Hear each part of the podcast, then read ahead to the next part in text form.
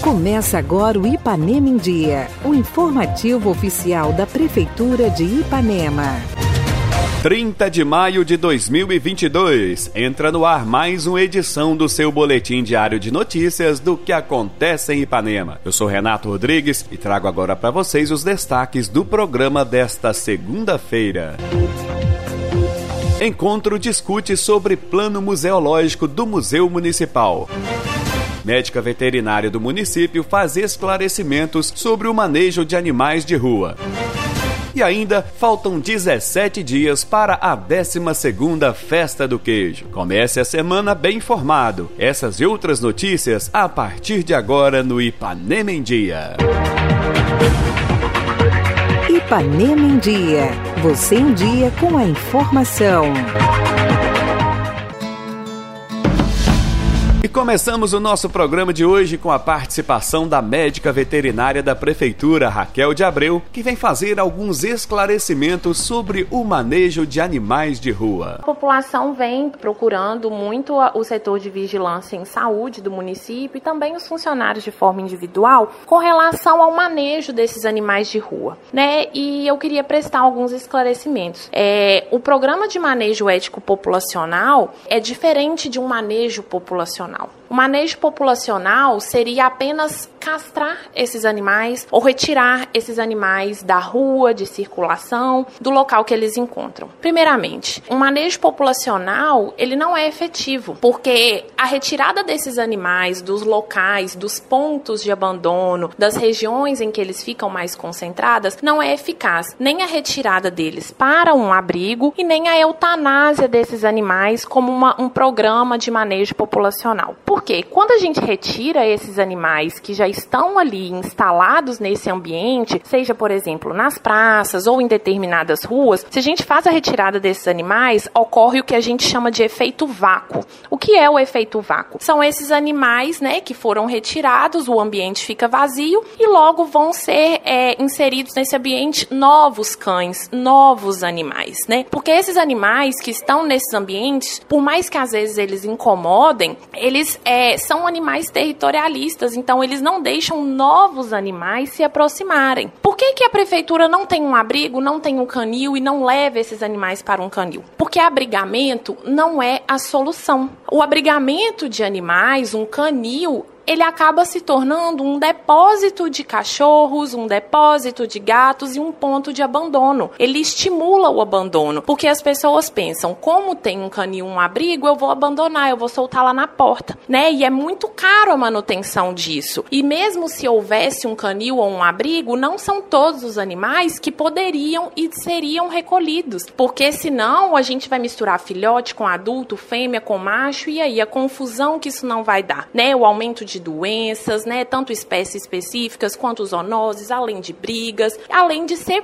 muito alto o custo de manutenção, porque esses animais não podem simplesmente ser jogados dentro de um abrigo, né? Esses animais precisam ter as cinco liberdades do bem-estar animal respeitada. Esses animais precisam estar num ambiente onde eles possam se expressar, onde eles estejam livres de fome e sede. Então a gente precisa de incentivar a adoção. O abrigo ele é eficaz quando ele é um abrigo que a gente chama de curta duração. O que é um abrigo de curta duração? É um abrigo onde os animais ficam nele por até três semanas. Onde a gente vai conseguir essa rotatividade de animais? É muito complicado, é muito alto custo. E por que, que a gente não faz a eutanásia desses animais? Mais uma vez, além do efeito vácuo, é antiético. Muitas pessoas nos procuram, não querem nem saber a destinação desses animais. Né? Então a gente precisa de entender que o programa de manejo ético populacional ele é uma política pública, uma ação que vai ser feita, que vai se instaurar no município, no estado, no país, independente do governo. Então a gente quer desenvolver uma política pública no governo atual para ela transpassar governos e ficar aqui no município de forma permanente. E isso não é uma coisa simples, fácil, barata de se resolver. É uma ação que demanda muita ajuda, né? Uma ação que demanda um envolvimento multidisciplinar. Não é só o veterinário, a gente não é só a prefeitura, a gente precisa de parceiros na população, a gente precisa de parceiros no jurídico, a gente precisa de parceiros no meio ambiente. Então, assim, de clínicas particulares. Não é uma ação fácil. Eu entendo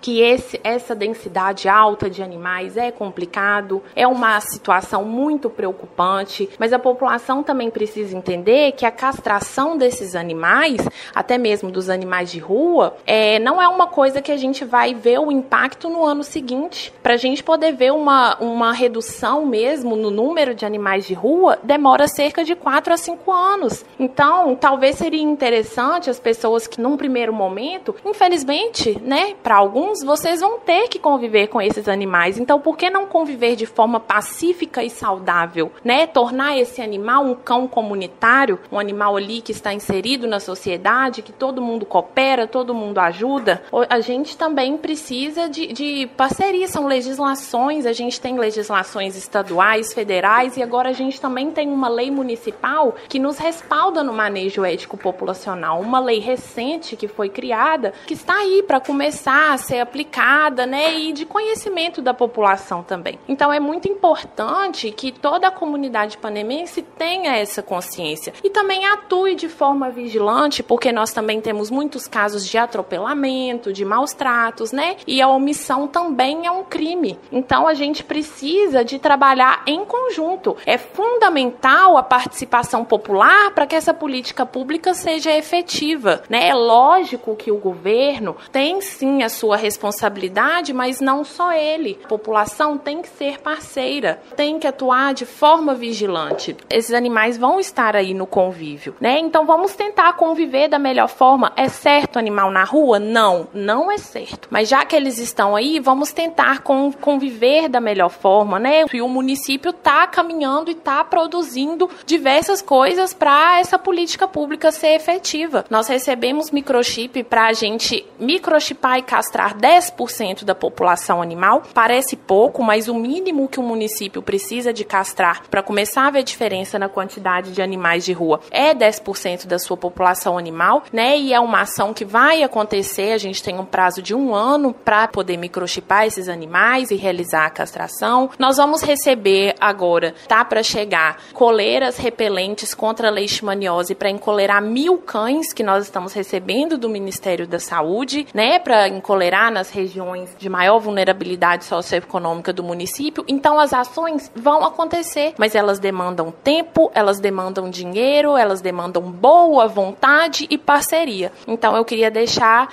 é, isso claro para a população. Obrigada.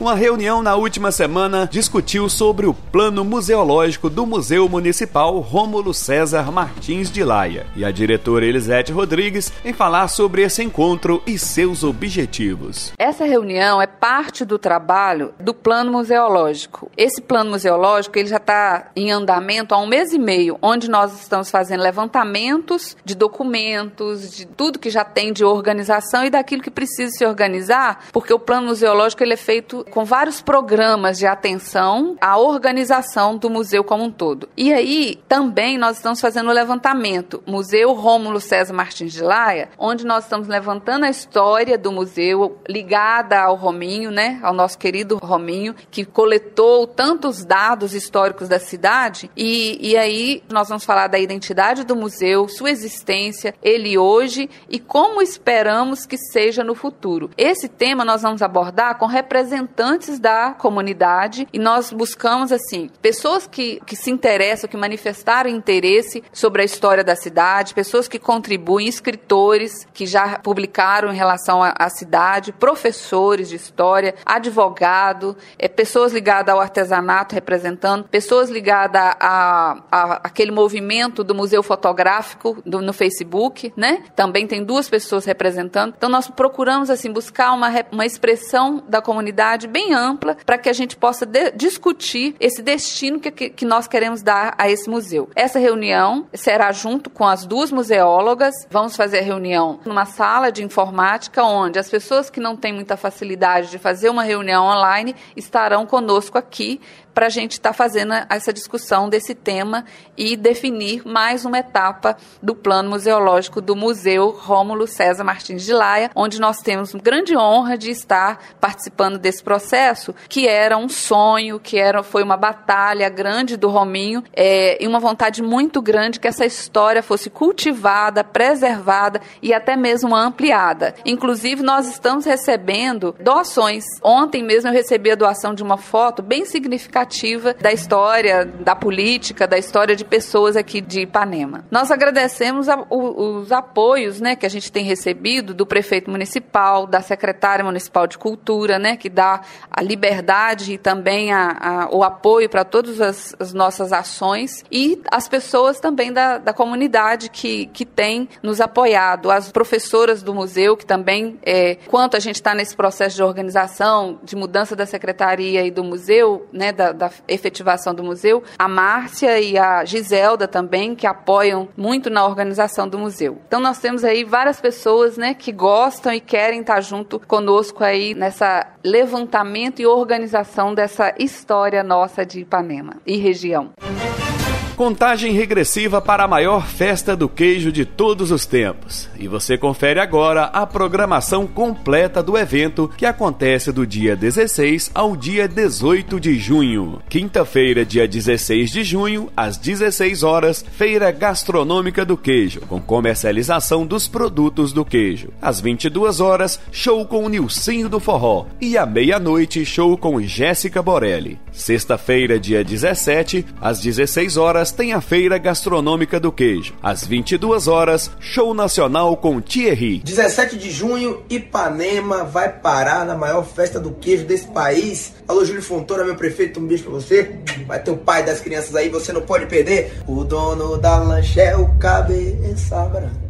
Logo em seguida, à meia-noite, o show é com Samba Clube. Fala galera de Ipanema, aqui é o Samba Clube. Passando para convidar todos vocês, dia 17 de junho, estaremos aí junto com o Thierry na festa do maior queijo do mundo. Ah, o pau vai quebrar. Um grande abraço ao nosso parceiro Júlio Fontoura, nosso prefeito. Tamo junto. Samba Clube, o pau vai quebrar. No sábado, dia 18 de junho, às 13 horas, tem a pesagem do queijo e do doce de leite e a aferição do recorde pelo Rank Brasil. Às 14 horas, coletiva com a imprensa imprensa nacional sobre a pesagem do queijo e doce de leite. 14h30, saída do queijo gigante e do doce de leite para o desfile pelo centro da cidade em carro aberto. 15 horas, corte do queijo e do doce e distribuição da queimadinha à população. Também às 15 horas tem a feira gastronômica do queijo e um show com a banda Chora Sanfona. Às 19 horas, entrega dos troféus para os recordes e pronunciamento das autoridades. O encerramento do evento será às 22 horas com um show com a banda Lex Luthor. Alô, moçada, nós somos a banda Lex Luthor de Divinópolis, Minas Gerais estaremos juntinho com vocês na festa do maior queijo do mundo. É dia 18 de junho aí em Ipanema, Minas Gerais. Aproveitando, já mandando um abraço pro grande prefeito Júlio Fontoura. Então fica combinado, porque pensou em banda, pensou em Lex! O evento será na Praça Coronel Calhau, com entrada franca. Realização: Prefeitura Municipal de Ipanema. Prefeitura Municipal de Ipanema, uma cidade que renasce.